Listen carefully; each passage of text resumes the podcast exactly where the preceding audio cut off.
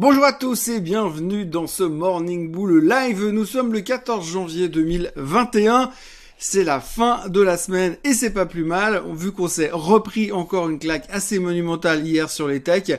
C'est assez intéressant, il n'y a pas grand grand chose à raconter aujourd'hui, mais on va refaire un petit peu le tour de l'aspect euh, psychologique du moment. On est très focusé sur l'inflation, il n'y a que ça qui nous intéresse. Et c'est vrai qu'on a l'impression que si on vous dit inflation, le marché baisse. Si on vous dit ça va bien se passer, le marché remonte. Si on vous dit inflation, le marché baisse. De toute façon, on a l'impression que du moment où on prononce le mot inflation, ça met le marché en doute. Aujourd'hui, on a de la peine à l'admettre et c'est vrai qu'on peut nous répéter deux fois la même information à propos de l'inflation et qu'on ait une interprétation différente.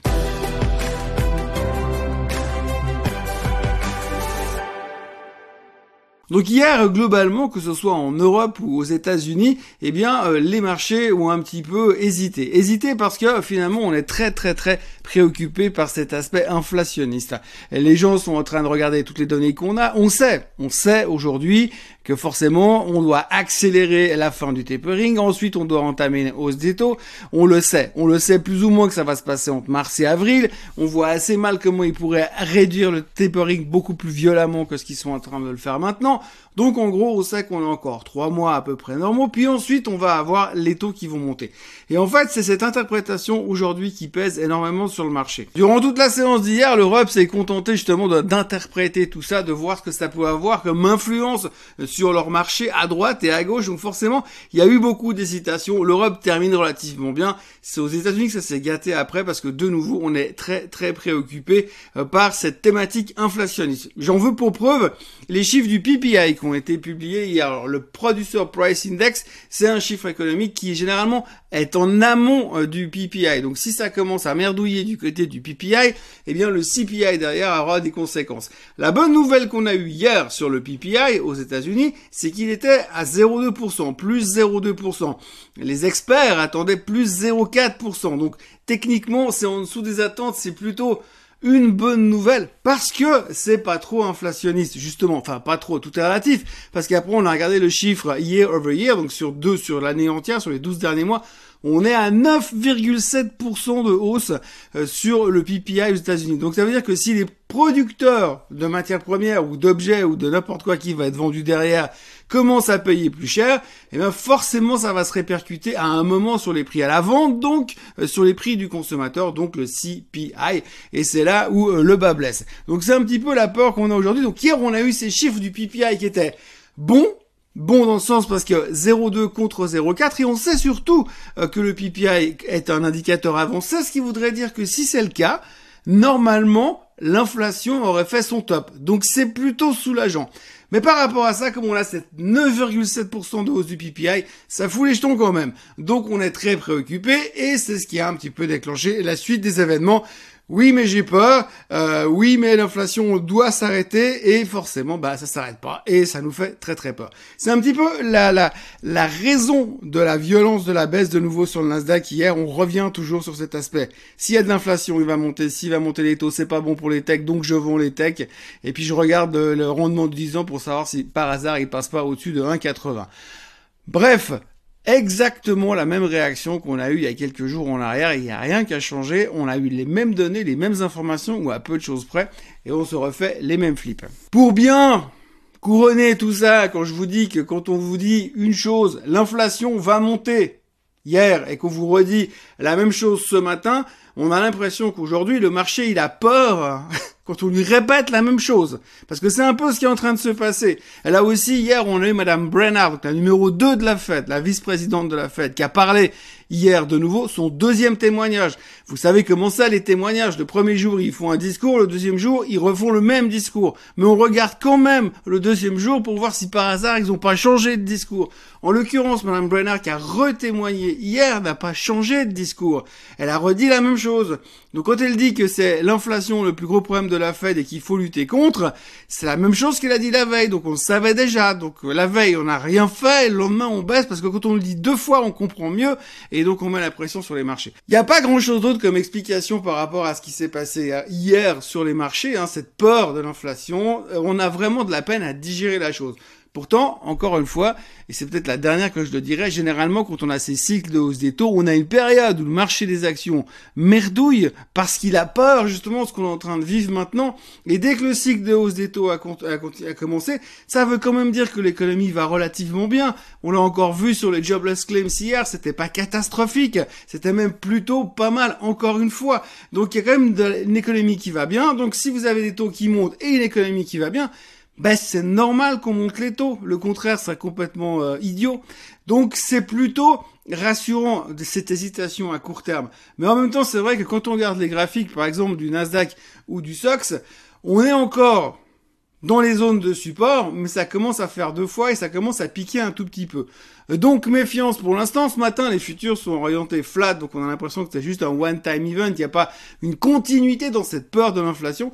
Mais j'ai vraiment l'impression qu'on a cette mémoire de poisson rouge parce que on passe le premier le bocal, on nous dit inflation, on a peur.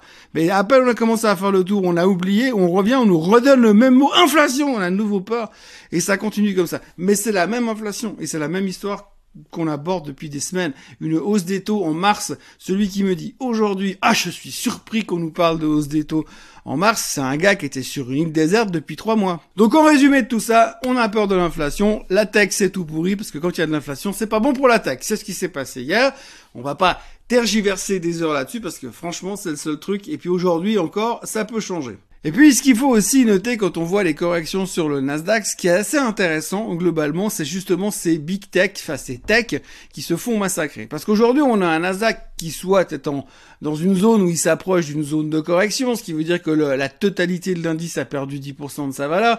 Mais en même temps, quand vous regardez un petit peu à l'intérieur, vous avez les big names euh, de la tech qui sont là et qui n'ont pas perdu grand-chose et qui permettent de tenir, on va dire, l'indice.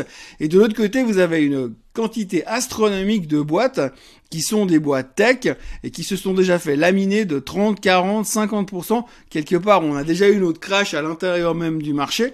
Et puis, bah, toutes ces techs-là se sont fait démonter. Donc, on a déjà aussi anticipé beaucoup de ralentissements. Toutes les boîtes qui étaient géniales et qu'on pensait qu'elles allaient tripler dans les deux jours, eh bien, tout d'un coup, elles ont perdu beaucoup d'argent. Vous regardez pas, pas d'argent, mais beaucoup de, de performance dans le marché. Vous regardez des boîtes comme, euh, comme euh, Block, X Square, par exemple, qui sont à des niveaux quasiment 100 dollars en dessous des plus hauts.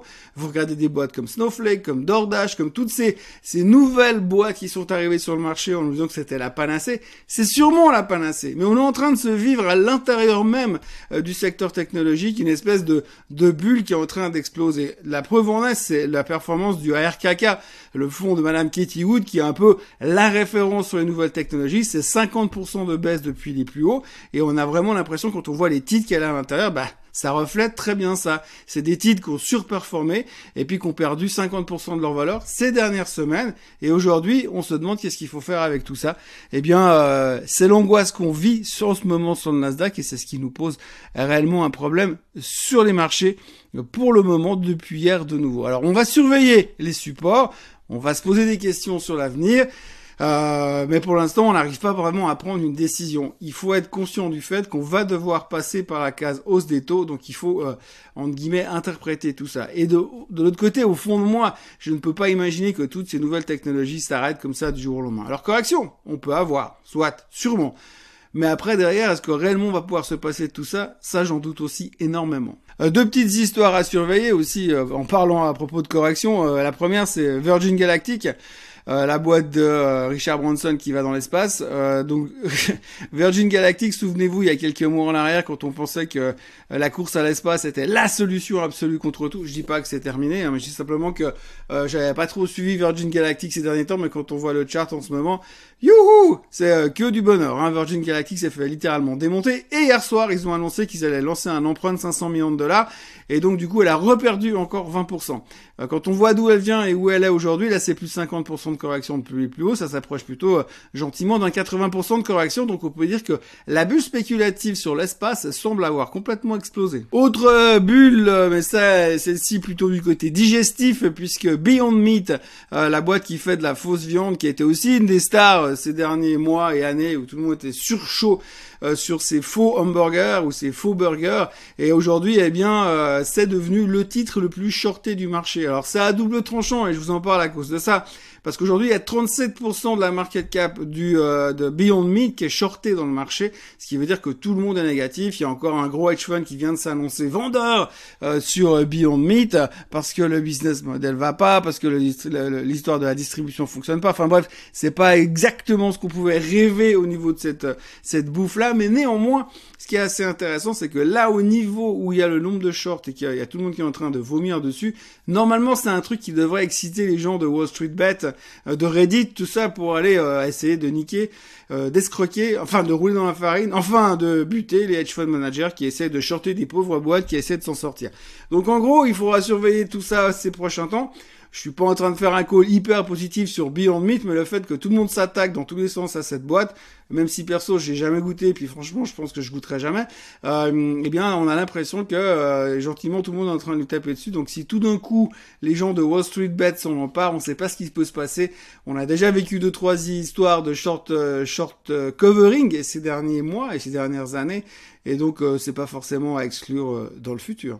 Au niveau du Covid, toujours la même chose, rien de spécial, rien de nouveau, euh, on n'est pas forcément libéré encore, de plus en plus de personnes parlent d'une fin de cette pandémie dans les semaines qui viennent, euh, les gouvernements continuent à serrer les boulons dans tous les coins, quand vous regardez euh, les chiffres du Covid aux États-Unis, ben c'est pas super super, on a l'impression que ça repart même assez violemment, beaucoup d'hospitalisations, beaucoup de décès, beaucoup de contaminations, à savoir est-ce que vraiment ils ont tous les mêmes chiffres et sur base de quoi on se parle, est-ce que, enfin bref, on va pas polémiquer là-dessus, mais en tout cas, les chiffres américains au niveau du Covid, euh, on donne vraiment l'impression qu'ils sont pas en train de vivre la même chose qu'on est en train de nous raconter pour l'instant en Europe. Monsieur Olivier Véran a été testé positif au Covid malgré sa triple vaccination. Je pense que ça doit en faire rigoler plus d'un. Et puis, last but not least, la Cour suprême des États-Unis a refusé euh, ce que Monsieur Biden proposait, à savoir rendre obligatoire les vaccins dans les grandes entreprises. Et la Cour suprême a dit non, c'est exclu. Et de l'autre côté, vous avez euh, Joe Biden qui dit aux gens non, mais n'écoutez pas la Cour suprême. Alors quand on dit que euh, Donald Trump était un petit peu euh, autoritaire, on a l'impression que Joe Biden est en train de prendre rapidement euh, le pli en tant que numéro un du gouvernement américain. Donc voilà, le Covid, rien de neuf. On est vendredi, l'Asie est dans le rouge parce que l'Asie continue d'interpréter massivement ce que ce que font aujourd'hui la Fed. Donc ils ont vraiment très peur de ce côté hausse des taux. En tout cas, c'est comme ça que c'est perçu depuis quelques jours. Les chiffres économiques qui sont sortis ce matin en Chine étaient relativement bons. Pour l'instant, bah, on est plutôt euh, au milieu de nulle part. On se pose des questions. Tout ce qui est est en danger. Et les gens regardent attentivement le rendement du 10 ans pour savoir s'il y a des signes avant-coureurs de quelque chose là-dessus. Donc on va continuer un peu dans cette thématique. À noter aussi qu'à partir d'aujourd'hui, c'est le début officiel de la saison des résultats. Euh, donc aujourd'hui, hier, on a eu TSMC déjà qui a sorti des très bons chiffres et qui a annoncé un plan spécial pour euh, lutter contre le shortage des semi-conducteurs. Donc ça, c'est des bonnes nouvelles. Euh, cet après-midi, on aura JP Morgan, on aura Citigroup, euh, on aura Wells Fargo, on aura BlackRock qui vont publier leurs résultats. Donc on attaque la saison et puis on va commencer à se diversifier un peu de la macro. En tout cas, on espère parce que pour l'instant, avec notre mémoire de poisson rouge, ça n'est pas simple. Voilà, c'est tout pour aujourd'hui. merci. On a passé les 13 000 abonnés sur la chaîne Suisse Code Suisse. Alors n'hésitez pas, si ce n'est pas encore fait, à vous abonner pour augmenter ce chiffre. Euh, je vous rappelle que le target fin 2022 c'est 25 000 abonnés. En tout cas, merci d'être là tous les jours. En ce qui me concerne, je vous encourage donc à vous abonner, à liker la vidéo et à passer un excellent week-end. Et puis on se retrouve lundi matin pour un nouveau Morning Bull Live et puis tout à l'heure dans la matinée pour un nouveau Swiss Bliss Live. Enfin, Swiss Bliss tout court. Bonne journée à tous et bon week-end. Bye bye